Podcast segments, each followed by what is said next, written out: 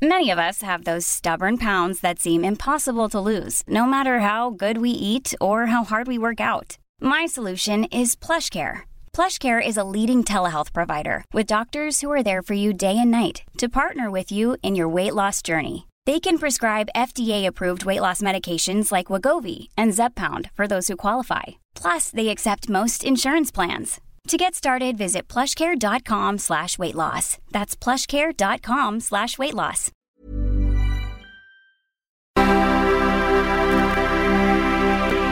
Heraldo Radio.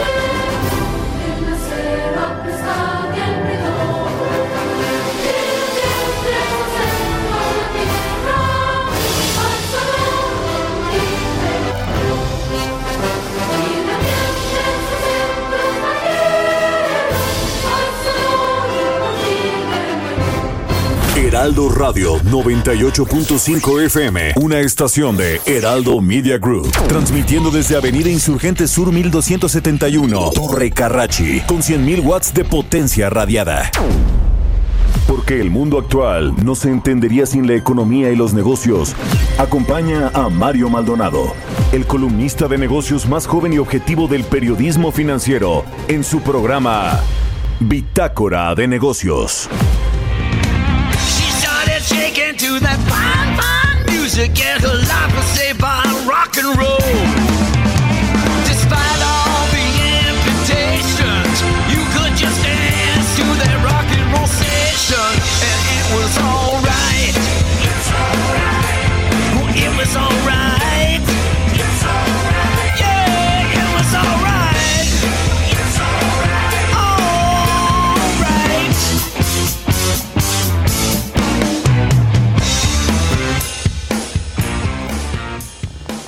¿Qué tal? ¿Cómo están? Muy buenos días. Bienvenidos a Bitácora de Negocios. Yo soy Mario Maldonado y me da muchísimo gusto saludarlos en este miércoles 6 de enero del 2021.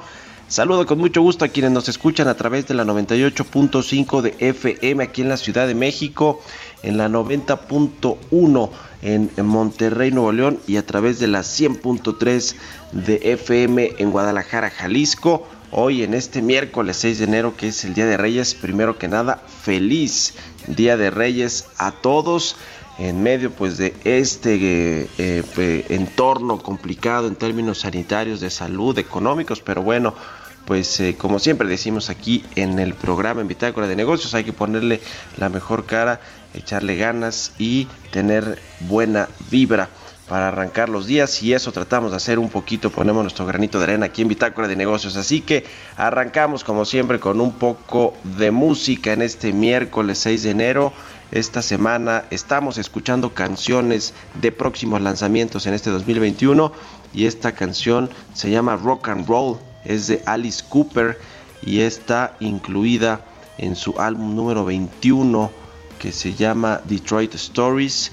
Eh, es un título que forma parte del nombre de la ciudad estadounidense en la que nació Alice Cooper y eh, que bueno, pues es una vuelta a sus raíces. Saldrá a la venta el 26 de febrero este eh, pues álbum. Y bueno pues arrancamos arrancamos así el miércoles. Vamos a entrarle a la información. Lo haremos con Roberto Aguilar, como todos los días, sobre los temas financieros más relevantes, el avance de los demócratas en Estados Unidos allana el plan de mayores estímulos y los mercados celebran, es probable que Joe Biden y los demócratas tengan el control de las dos cámaras en el Congreso estadounidense. Esto eh, podría traer una eh, mayor eh, quizá inyección de recursos economía estadounidense en estímulos fiscales, en estímulos económicos y eso está alentando a los mercados. La lenta aplicación de la vacuna del, contra el COVID-19 en el mundo suma 15 millones de dosis. ¿Qué va a suceder? Eh, pues con, con, esta aplicación de la vacuna que está resultando más lento de lo previsto originalmente y vamos a hablar también con Roberto sobre el Bitcoin que rebasó los 35 mil dólares y parece que va por más esta criptomoneda platicaremos también con Carlos Reyes, como todos los miércoles aquí en Bitácora de Negocios. Él es analista económico de temas industriales y precisamente nos va a hablar sobre la industria del cemento en México. Se perfila como uno de los motores que van a reactivar la economía este 2021. Vamos a ver si así sucederá. Tiene todo que ver también con la industria de la construcción. Ya lo veremos y platicaremos sobre este tema de la Comisión Federal de Electricidad Vaya tema lo que está sucediendo ahí con el apagón del 28 de diciembre, los dimes y diretes de la CFE. Ayer hubo una conferencia de Manuel Barlet en la que por eh, eh, eh, principio de cuentas reconoce que falsearon documentos que digamos para acusar al gobierno de Tamaulipas y después le echa la culpa a las energías limpias de este eh, apagón masivo que hubo en México el 28 de diciembre. Vamos a entrarle a este tema con Paul Sánchez, el director de Ombudsman Energía México. Platicaremos sobre lo que sucede con Tesla de Elon Musk, esta empresa que eh, sus acciones no paran, se están yendo al cielo con eh, las entregas de automóviles que están superando pues los estimados de los analistas y los estimados programados incluso por la propia Tesla.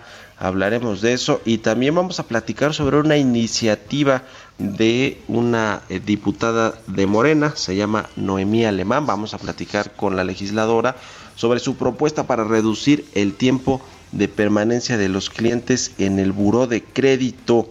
Este es un tema pues que ha llamado bastante la atención. Eh, ¿qué, ¿Qué va a pasar sobre todo en esta pues astringencia financiera y económica que estamos viviendo, la intención pues es que se, se reduzca eh, el tiempo que permanece la gente en el buró de crédito, vamos a de 72 a 18 meses, vamos a ver si tiene, eh, eh, si pasa esta iniciativa o no y lo vamos a platicar, qué sucede con la vacuna, el COVID-19, con Hugo López Gatel, de todo esto le vamos a platicar hoy aquí en Bitácora de Negocios, así que quédese con nosotros, acompáñenos, vámonos con el resumen de las noticias más importantes para arrancar este miércoles 6 de enero, Día de Reyes.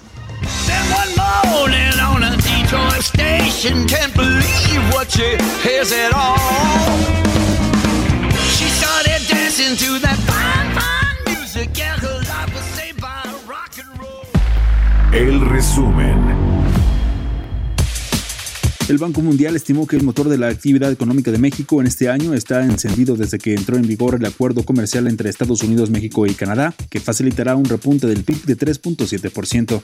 La Comisión Federal de Electricidad informó que el Centro Nacional de Control de Energía, CENACE, se verá obligado a sacar de operación parte de la generación renovable intermitente para asegurar la confiabilidad del sistema nacional. El director de comunicación de la CFE, Luis Bravo, señaló que al ocurrir la falla en el sistema nacional, había muy baja demanda y la proporción de generación intermitente eólica y fotovoltaica era muy alta. Como medida preventiva en demandas bajas, el SENACE se verá obligado a sacar de operación parte de la generación renovable intermitente para asegurar la confiabilidad del sistema nacional. Noé Peña Silva, director de transmisión de la CFE, informó que la Comisión Federal de Electricidad inició una investigación interna para conocer cómo se generó y quién entregó el oficio a Protección Civil de Tamaulipas del apagón ocurrido el pasado 28 de diciembre. Insisto yo en, en, el que tenemos el documento que ya ha sido enviado a auditoría interna de la declaración de todos los actores de, de sobre la, eh, esta solicitud que se hizo a protección civil, ¿verdad? Para que sea investigada por, por la auditoría interna y control interno de la institución mientras que el director general de la CFE, Manuel Bartlett, sostuvo que se demostró que el incendio ocurrió y que Protección Civil no tiene facultades para ir más allá de estar atento de si había un daño. Recalcar es que no tiene nada que ver el, documento, falso que sea, con el evento que sí ocurrió. Todas las pruebas, el pasto quemado, las fotografías, todo eso demuestra que sí ocurrió ese fenómeno y sus secuelas. A costa de Rusia y Kazajistán, este martes los miembros de la Organización de Países Exportadores de Petróleo y sus socios acordaron un ligero aumento de su producción de crudo en febrero y marzo. Rocío Hernández, secretaria de Energía de nuestro país, sostuvo que México mantendrá su cuota de producción de petróleo durante estos meses de este año. Bitácora de negocios en El Heraldo Radio. El editorial.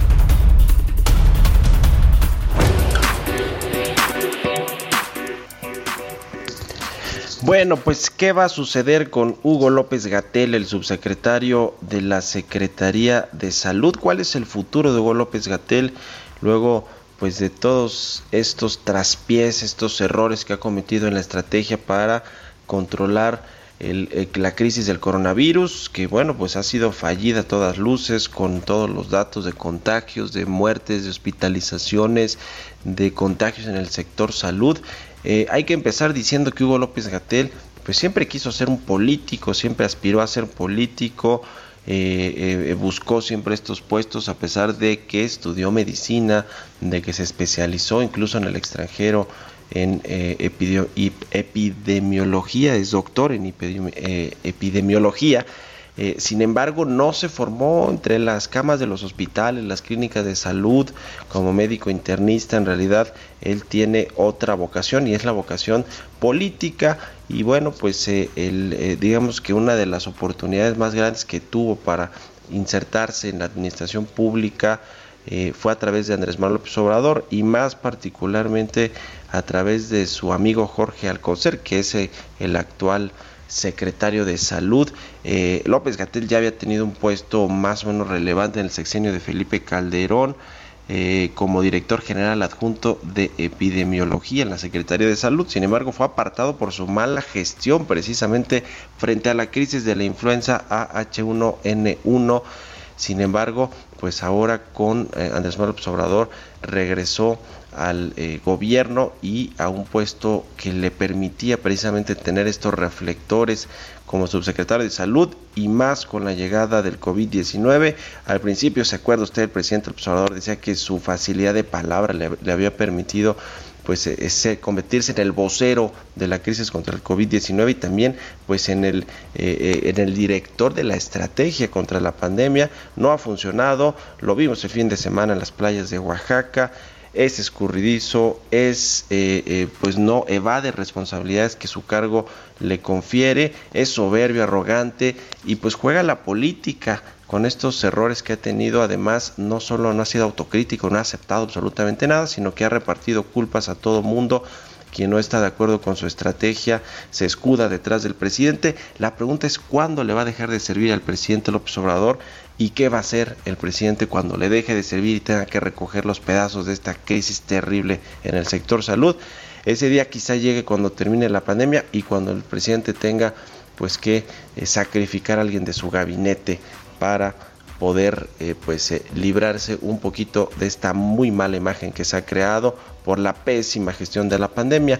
Quizá después, si el presidente lo quiere rescatar como político, lo convertirá en legislador hacia el 2024 y si no, lo dejará a su suerte, como ha dejado muchos Andrés Manuel López Obrador, y que el tiempo haga su parte y que las autoridades hagan su parte sobre la responsabilidad de Hugo López Gatel como un pésimo político, pésimo administrador, pésimo doctor, pésimo administrador y gestión de, y, y, quien ha gestionado esta crisis sanitaria. ¿Usted qué opina? Escríbamelo a mi cuenta de Twitter, arroba Mario y a la cuenta arroba Heraldo de México. Son las 6 con 14 minutos. Vamos con Roberto Aguilar. Economía y mercados. Roberto Aguilar, ¿cómo estás, mi querido Robert? Muy buenos días, feliz Día de Reyes. Ya te paraste ya a ver al arbolito. Ah, excelente. ¿Qué tal, Mario? ¿Cómo estás? Muy buenos días. Me da mucho gusto saludarte a ti y a todos nuestros amigos. Fíjate que comenzar con el tema del Bitcoin, que como comentabas al inicio del programa, rebasó por vez primera los 35 mil dólares, casi 700 mil pesos este activo digital. Y bueno, pues el tema es que también, de, si hacemos una comparación desde marzo, cuando empezó este rally alcista, tenemos una, un crecimiento de 800% en el Bitcoin. Y bueno, pues algunos todavía ven un buen espacio para que siga creciendo justamente esta moneda digital. Así es que bueno, pues no no se sorprendería pues tener todavía que reportar posteriormente cómo va comportándose esta moneda. Y bueno, pues literal la ola azul, aunque en el recuento de votos de la segunda vuelta en Georgia todavía no finaliza, los mercados están descontando anticipadamente una posible victoria demócrata, lo que potencialmente va a acelerar un mayor estímulo fiscal para la economía de Estados Unidos y allanará el camino para los planes del presidente electo Joe Biden. Una de las reacciones más notorias fue en el mercado cambiario, con el dólar tocando su menor nivel en tres años, mientras que los futuros de las bolsas estadounidenses pues operan mixtos. De hecho, el tipo de cambio a, a, a raíz de esta situación, Mario, pues está cotizando en esos momentos en 19.71, así es como está el tipo de cambio que ayer momentáneamente, de hecho, llegó a los 20.10 ayer, fíjate, se regresó uh -huh. a, a, los 20, a los niveles de 20 pesos, pero bueno, pues ya está regresando. Y los datos interesantes y actualizados se rebasaron ya los 86 millones de contagios en el mundo, los decesos cada vez más cercanos a los 2 millones y por su parte el número de vacunas aplicadas superó 15 millones en 35 países y las cifras revelan que la aplicación de la cura enfrenta problemas de logística y distribución que frenan la inoculación ma masiva. De hecho, sobre todo en la, los datos que se van a conocer, por ejemplo, en algunos estados de Estados Unidos, donde la proporción llega a más de un millón de vacunas que han sido entregadas, pero pues se han aplicado muy pocas. Allí hay un gran cuello de botella que se está tratando de resolver y que urge que se haga. Pero fíjate que el tema del coronavirus, las autoridades chinas impusieron restricciones hoy a los viajes y prohibieron las reuniones en la capital de la provincia de Hebei, que esta, esta rodea a Pekín y es una nueva ampliación de las medidas para evitar otra ola de contagios, porque justo en esta provincia pues se dieron a conocer 20 de los 23 nuevos casos transmitidos por vía local y 43 de los 64 nuevos casos asintomáticos. Por su parte, Alemania va a extender su confinamiento hasta fin de mes e introducirá restricciones más duras en un esfuerzo por frenar un aumento de las infecciones. Las nuevas reglas van a restringir por primera vez los viajes no esenciales para los residentes de las áreas más afectadas en todo el país.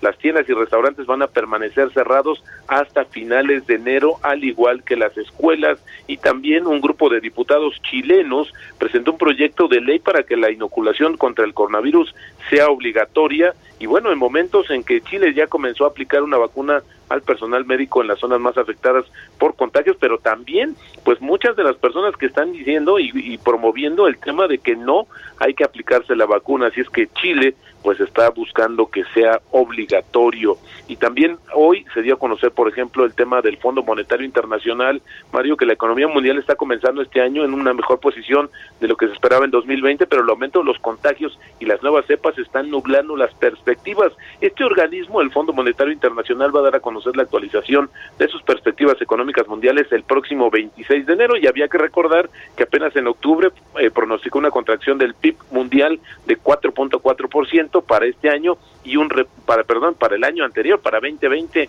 y una recuperación un repunte de 5.2% para 2021 y los precios internacionales del petróleo Mario se dispararon casi 5% luego de que Arabia Saudita dijo que hará recortes voluntarios de producción en febrero y en medio de la tensión en torno a la incautación por parte de Irán de una embarcación surcoreana eh, la mezcla mexicana pues cerró en 48.81 pero fíjate que en este sentido quienes acaban de dar a conocer un dato muy interesante es justamente Goldman Sachs, que dice que el compromiso de Arabia Saudita de recortar su bombeo de crudo en más de lo requerido bajo su, bajo su pacto con otros productores de la OPEP Plus, pues apunta a un debilitamiento de la demanda del petróleo tras nuevos confinamientos por el COVID-19 y prepara un mercado más ajustado en el segundo trimestre. Así es que, pues poniendo atención justamente en esta decisión de Arabia Saudita y sumaría rápidamente, mañana nos dan a conocer el dato de la inflación, Mario, desde que se habría desacelerado en diciembre de acuerdo con un sondeo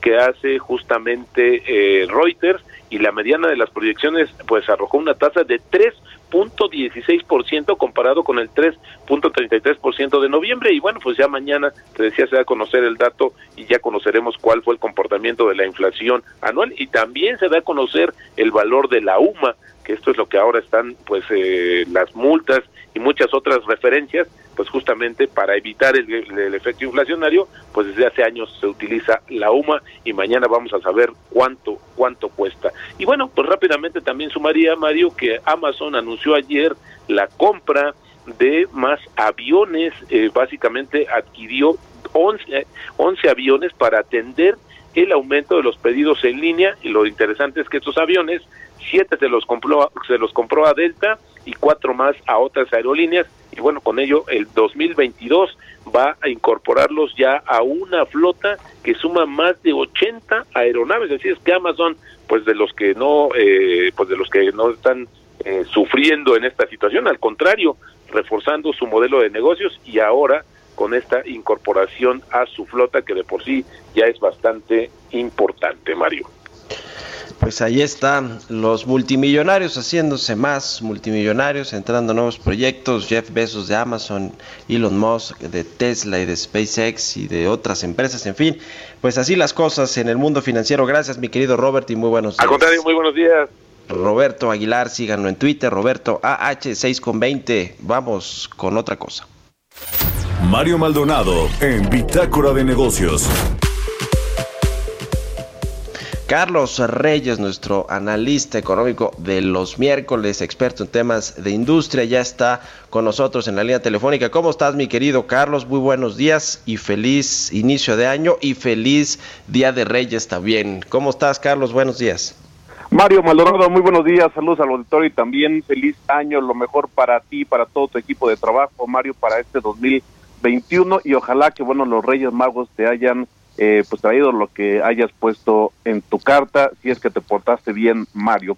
Y bueno, pues precisamente para comenzar este año, que será un año complicado en materia económica, Mario, pues vamos a hablar un poco de diferentes industrias y hoy quiero abordar el tema de la industria del cemento en México, Mario. ¿Por qué? Porque esta industria se perfila como uno de los motores que reactivan la economía para este 2021. ¿Y en dónde radica esta importancia, Mario? Bueno, pues que en el último año, a pesar de la pandemia, a pesar del entorno complejo, esta industria, la industria del cemento, generó alrededor de 200 mil empleos entre directos e indirectos y aportó el 1% al Producto Interno Bruto. Obviamente, esto, esta aportación viene eh, en el entorno de decrecimiento del, del, Producto Interno Bruto de nuestro país.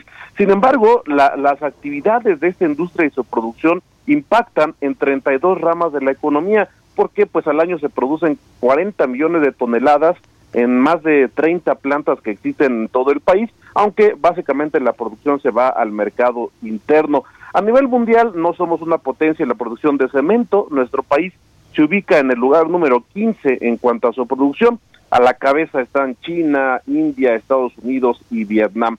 Además, eh, Mario, el cemento es el producto más vendido en todo el mundo después del agua. Mientras que el concreto, que se produce con el cemento, pues es el primer producto hecho por el ser humano que más se consume a nivel mundial. Esto es, Mario, si en el gobierno, si en el, en el entorno económico se da certidumbre y se da el ambiente propicio de negocios y también planes de infraestructura, Mario, que lo hemos comentado ya en varios programas sobre la importancia de los planes de infraestructura que hasta ahora, bueno, pues han quedado a deber. Bueno, si se da seriedad a temas de infraestructura, de certidumbre, de ambiente para hacer negocios, bueno, esta industria puede ser un verdadero motor, motor de la economía y vaya que se va a necesitar a lo largo de, de este año. Y por otra parte, además, hay varios proyectos que tienen esta industria, por ejemplo, en cuanto a las emisiones, las emisiones contaminantes tiene un proyecto de hacia 2030 reducir entre un 30 y un 35%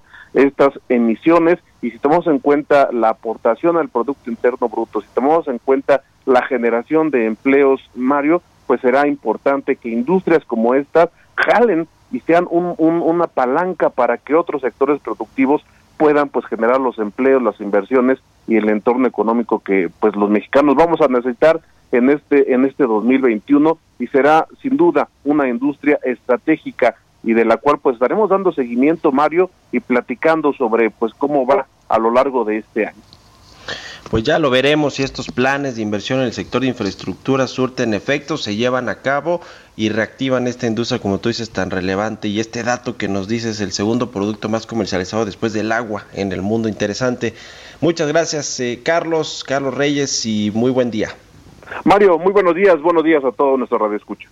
Sigan a Carlos Reyes en Twitter, muy interesante también siempre lo que tuitea C. Reyes Noticias. Vamos a hacer una pausa y regresamos.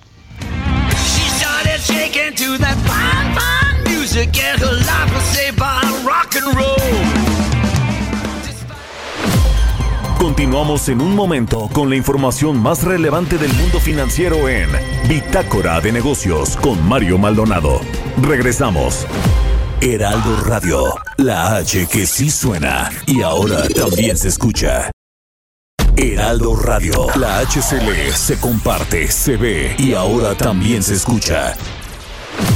Estamos de vuelta en Bitácora de Negocios con Mario Maldonado. Ya estamos de regreso aquí en Bitácora de Negocios. Son las 6 de la mañana con 30 minutos tiempo del centro de México. Y bueno, eh, vamos a hablar, déjenme eh, decirles una cosa que tiene que ver con el Heraldo de México y la posición que ya tiene como tercer medio más leído en nuestro país. Gracias pues a los 23 millones de usuarios que visitan el sitio heraldodemexico.com.mx. De acuerdo con los datos más recientes de Comscore, la empresa de investigación de marketing en Internet, el heraldodemexico.com.mx es el noveno sitio web más leído de la República Mexicana, así como el tercero en la categoría de información y noticias. En la lista de medios más visitados en noviembre de 2020 están otros como el Universal, Milenio, Uno TV, el Financiero, Excelsior, SDP Noticias, el Clarín de Argentina y el País de España. Así que bueno, pues un gusto que nos acompañe también a través del streaming que está en la página de elheraldodemexico.com.mx, el streaming de radio del programa de Bitácora de Negocios y de toda la barra de radio y también de televisión. Eh, seguramente pues hay quienes nos ven y nos escuchan a través de esta vía. Así que les agradecemos y felicidades a todo el equipo del Heraldo Media Group que ha logrado que se posicione como el tercer medio más leído en Internet, 23 millones de usuarios según los datos de Comscore al mes de noviembre de 2020, que son los más, los más recientes. Vamos a otra cosa. Entrevista.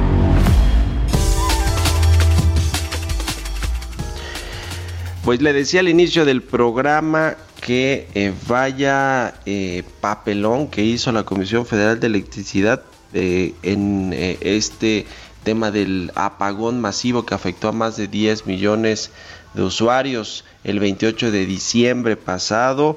Eh, muchos estados de la República se vieron afectados con este apagón que tuvo su origen en Tamaulipas, eh, por lo menos eso fue lo que dijo la Comisión Federal de Electricidad, reportó el incendio de un pastizal que habría generado este megapagón el 28 de diciembre en 17 estados. Sin embargo, ayer Manuel Barlet, el director de la CFE, reconoció que el oficio del incendio que envió la CFE a Protección Civil era falso, ni más ni menos que era falso. Y por el otro lado, dijo Manuel Barlet que ese no había sido el origen del problema de este mega apagón, sino que había un exceso de eh, generación y de operaciones de energías limpias en el país. Así que lanza, se lanza la carga otra vez contra las energías renovables Manuel Barlet. Y para platicar de este tema, me da mucho gusto saludar en la línea telefónica a Paul Sánchez, director de Ombudsman Energía México, experto en estos asuntos. ¿Cómo estás, Paul? Muy buenos días y feliz inicio de año. Buenos días, Mario. Feliz año y feliz año al auditorio también. ¿Cómo ves este tema de la CFE? No es el primer mega apagón que se da, ya hubo uno el año pasado en Baja California, pero bueno, este dio mucho que eh, hablar, eh, que decir con respecto a pues, las versiones encontradas que había ya entre la CFE, el gobierno de Tamaulipas, Protección Civil. ¿Cuál es tu punto de vista de todo esto que pues es un escándalo, a mí me parece? Mario, pues creo que contarle al auditorio que eh, ganó, ganó eh, la retórica política sobre eh, la explicación técnica. En un, con un, en un mercado normal, lo que hubiéramos tenido es no a la empresa, no a CFE saliendo a la cara, sino al SENACE explicando a la que tener en el ámbito sus respectivas competencias y CFE como una empresa normal debería estar explicando lo que pasó en sus líneas y, cuál fue el efecto técnico eh, que tuvo, digamos, eh, esta situación. El problema que estamos viendo es que CFE, avanzando en la política de confiabilidad que ha venido impulsando desde hace un tiempo y que alguna vez he platicado contigo, eh, de decir, yo necesito seguir metiendo primero las plantas de CFE, luego las privadas térmicas y al final las renovables, porque de alguna manera hacerlo al revés a mí me limita la salida de mis plantas y yo pierdo el flujo de efectivo muy importante para seguir pagando eh, los, costos, los gastos operativos de CFE sin hacer ningún cambio adicional. Pues sí, eso, eso parece ser que es lo que está sucediendo.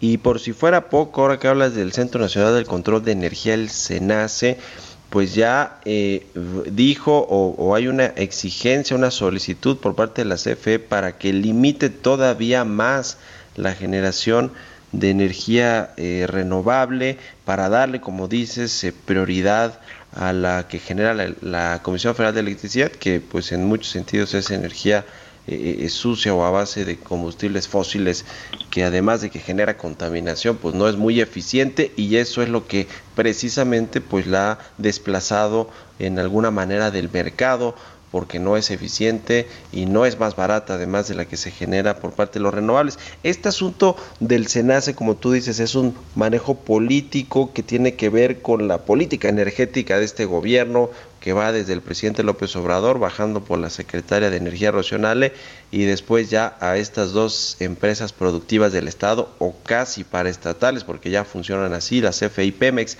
Eh, el, el, tema de, de, cómo se está utilizando el SENACE en términos políticos, pues ¿qué, qué, va a suceder más adelante, porque ya parece que está al servicio de lo que diga la Comisión Federal de Electricidad. Pues, eso es lo preocupante, Mario, eso es lo preocupante de, la situación que está pasando en dos aspectos. En el primero es que se están diluyendo de nuevo las barreras institucionales creadas desde la reforma energética y quizás hasta mucho antes, eh, para volver a la idea de que es una empresa, independientemente del origen de los recursos o de la propiedad, es una empresa la que dicta, la que dicta la política energética, la regulación eléctrica y este ahora también el control operativo de las redes nacionales. Eh, desafortunadamente, una de las cosas más criticables es que esta política que viene desde la empresa central, eh, desafortunadamente nos han vendido la idea de que es una política que tiene el interés de todos los mexicanos. Sin embargo, Mario, yo creo que debemos destacar que no tiene el interés de todos los mexicanos, sino el interés particular de esa empresa y son prácticas monopólicas. El artículo 28 constitucional señala que el Estado mexicano no tolerará las prácticas monopólicas, incluyendo esta, que es presionar a los órganos eh, o agentes de gobiernos para dar preferencias, eh, a preferencias, digamos, a un productor, en este caso CFE.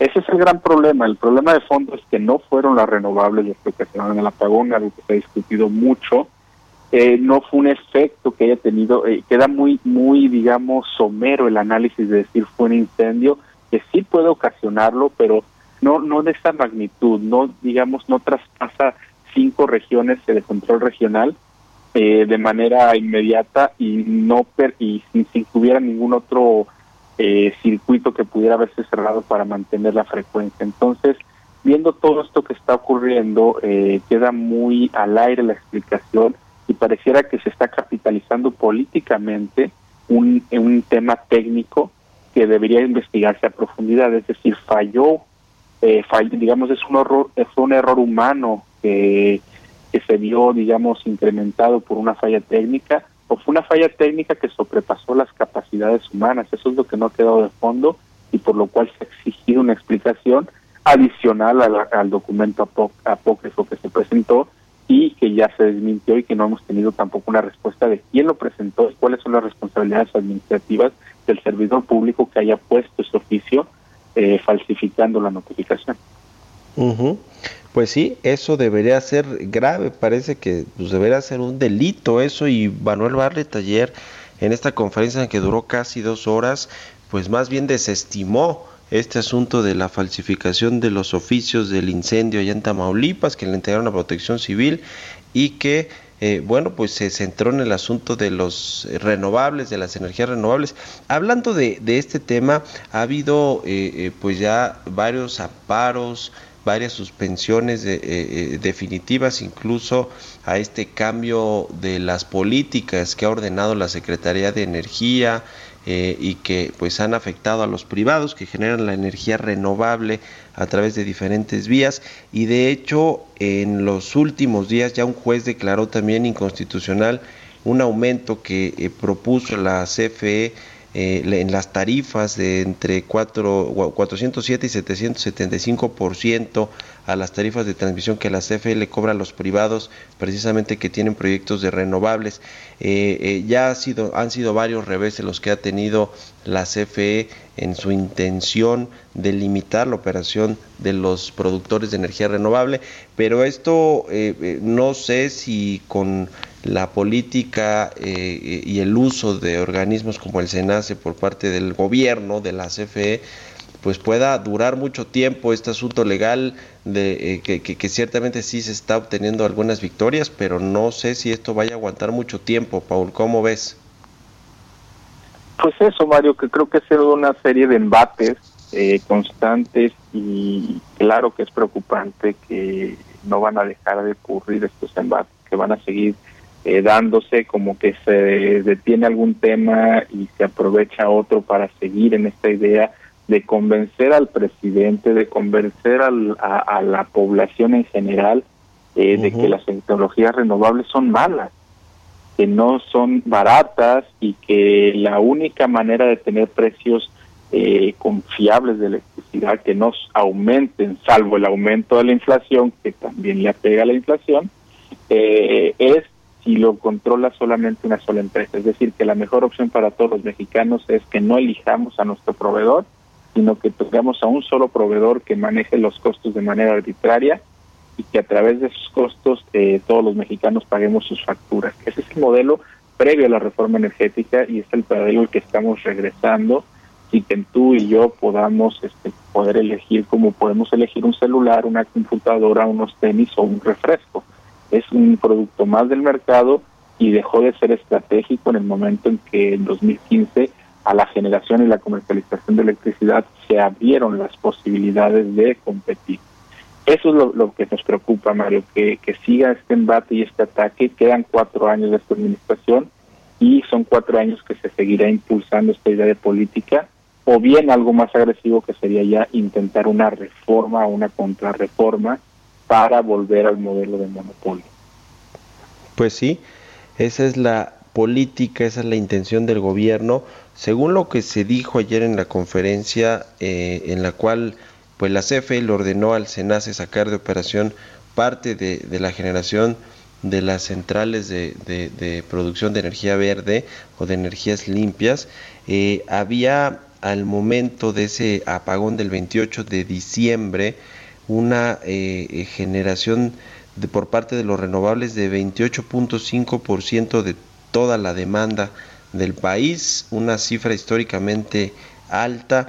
Esto es así, es decir, a pesar de que ha habido estos embates directos del gobierno, de la CFE, una cargada en contra de los generadores de energías limpias, sigue habiendo eh, la generación en, eh, digamos, y la, y la, y la, de- de- y la demanda eh, de los privados por este tipo de generación que, que eh, producen los privados a estos niveles históricos eh, altos, tan, tan altos, Paul, o- son datos que tiene la CFE que son sus otros datos? Pues mira, eh, ha confluido, desafortunadamente ha confluido una disminución de la demanda eh, por pandemia, eh, también hay es, hay es, que el problema de fondo, Mario, y, y quizá aquí el auditorio comentárselo, es que estamos escuchando verdades a medias, es decir, si hay elementos técnicos que pudieran haber ocasionado esta situación o debilitado, digamos, la red, pero eso no es una culpa de los generadores. El, la, la TENER tiene la planeación del Sistema Eléctrico Nacional en sus manos y establece y ordena las obras que debe cumplir CFE. La pregunta Sí. que le deberíamos estar haciendo a CFE no es qué tantas renovables entraron o no, es por qué no se han ampliado y reforzado estas redes.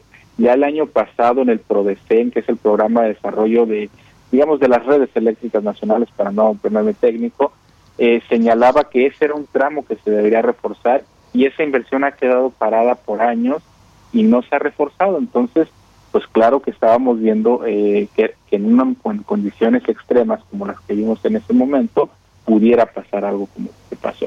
Entonces, la pregunta que hay que hacer es, CFE como el transportista, como el que se, eh, administra y opera a nombre del Estado las redes de transmisión, ¿qué está haciendo con el programa de ampliación, modernización y mantenimiento y operación de las redes eléctricas? ¿Por qué dice que no le alcanza cuando año por año ha presentado superávit en transmisión y se han pagado, digamos, eh, eh, pues hasta en exceso y no se han invertido esos ingresos, esos excedentes en construir y reforzar estas líneas. Esas son las preguntas que hay que hacernos, no tanto que, que, que tanto porcentaje de renovables hubo. ¿Por qué? Porque en lugares como California hemos visto renovables de hasta 60% en estas fechas. Entonces. ¿de qué es posible incrementarlo mínimo hasta un 50% en algunos momentos del día? Eh, pues yo creo que sí es posible. Pues ahí está el tema, vamos a ver qué sucede más adelante con la política energética, con este intento deliberado de dejar fuera del mercado a los generadores de energía renovable. Y bueno, pues también la Secretaría de Energía ahora sí, pues no se le vio ni, ni el polvo a Rocío Nale, que anda más preocupada por el tema de la OPEP, de la producción petrolera y de Pemex, pero bueno, pues tendrían que haber estado presentes por lo menos ayer en la conferencia de la CFE y tampoco estuvieron la- las personas del Senado, solo se dijo que se giraría esta, del Senace, perdón, se dijo que se giraría pues esta orden para limitar la producción de energías renovables y que esto no afecte pues el suministro de energía en el país, que bueno, parece una buena coartada de, de la CFE echarle la culpa a los privados y decir que pues su política es la mejor. Ya lo estaremos platicando y mientras tanto te agradezco mucho Paul Sánchez, director de Ombudsman Energía México, que nos hayas tomado la llamada aquí en Bitácora de Negocios y muy buenos días. Muy buenos días. Un saludo al auditorio. Hasta luego, 6 con 46, vamos con las historias empresariales. Historias empresariales.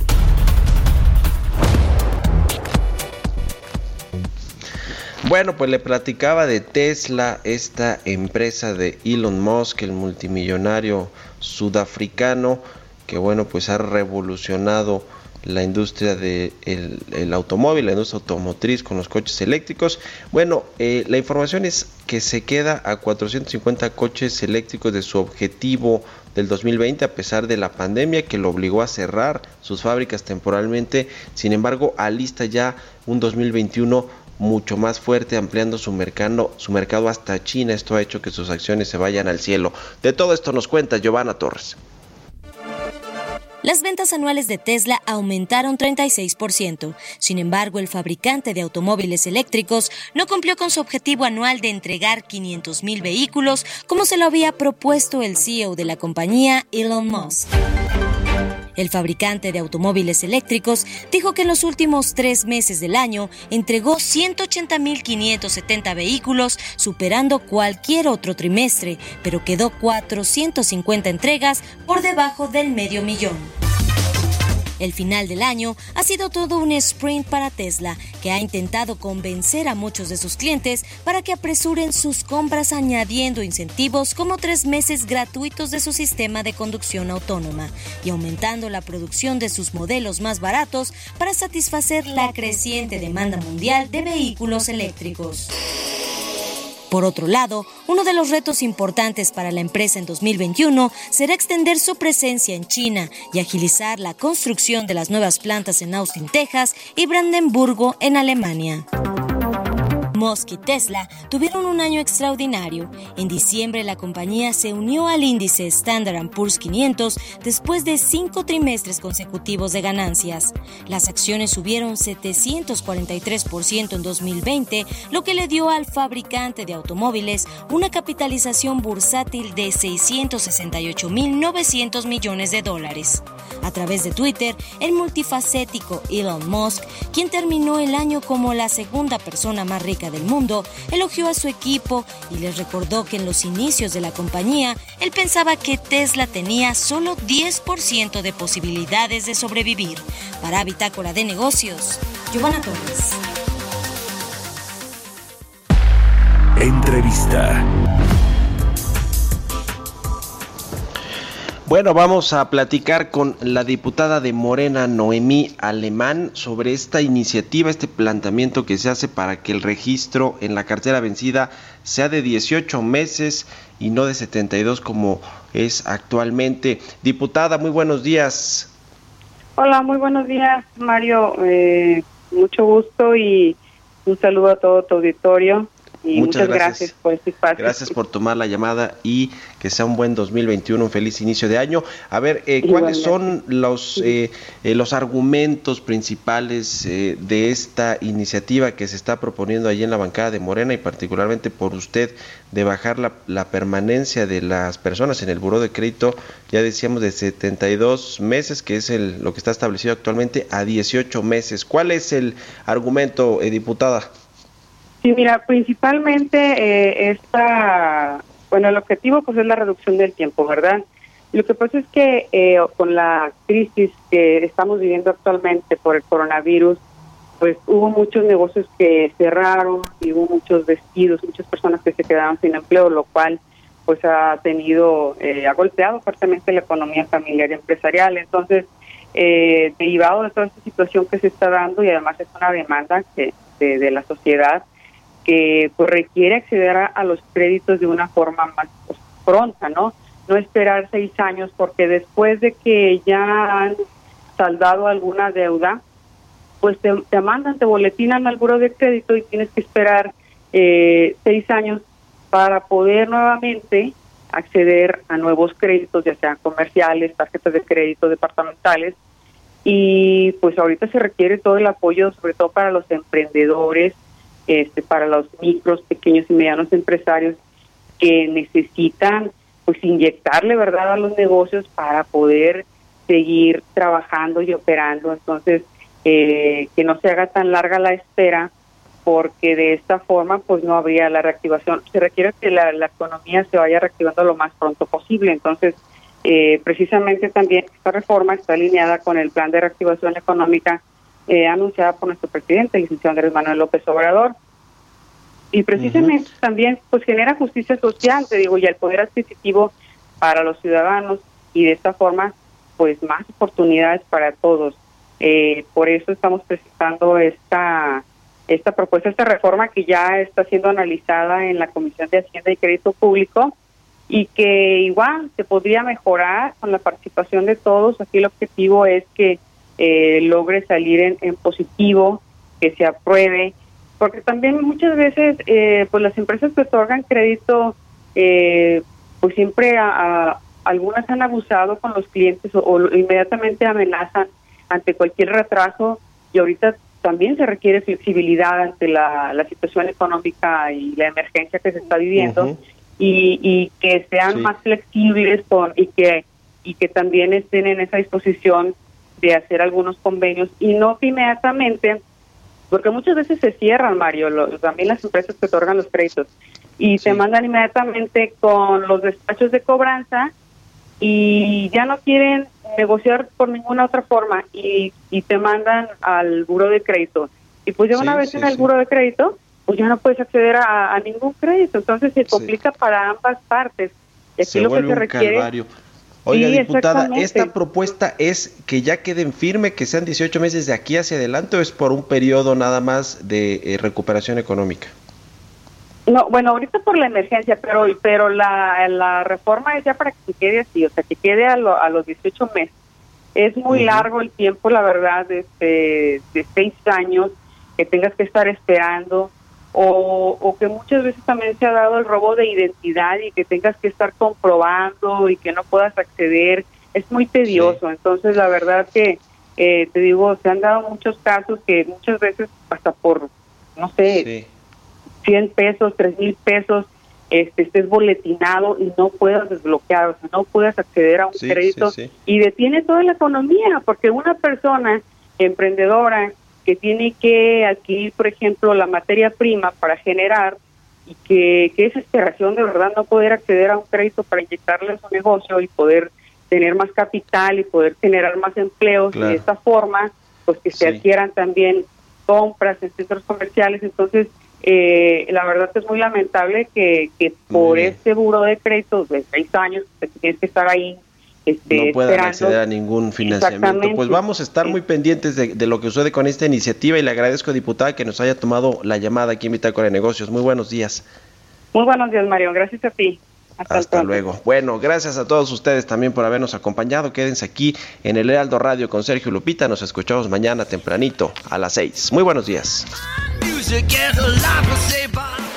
Esto fue Bitácora de Negocios con Mario Maldonado, donde la H suena y ahora también se escucha. Una estación de Heraldo Media Group.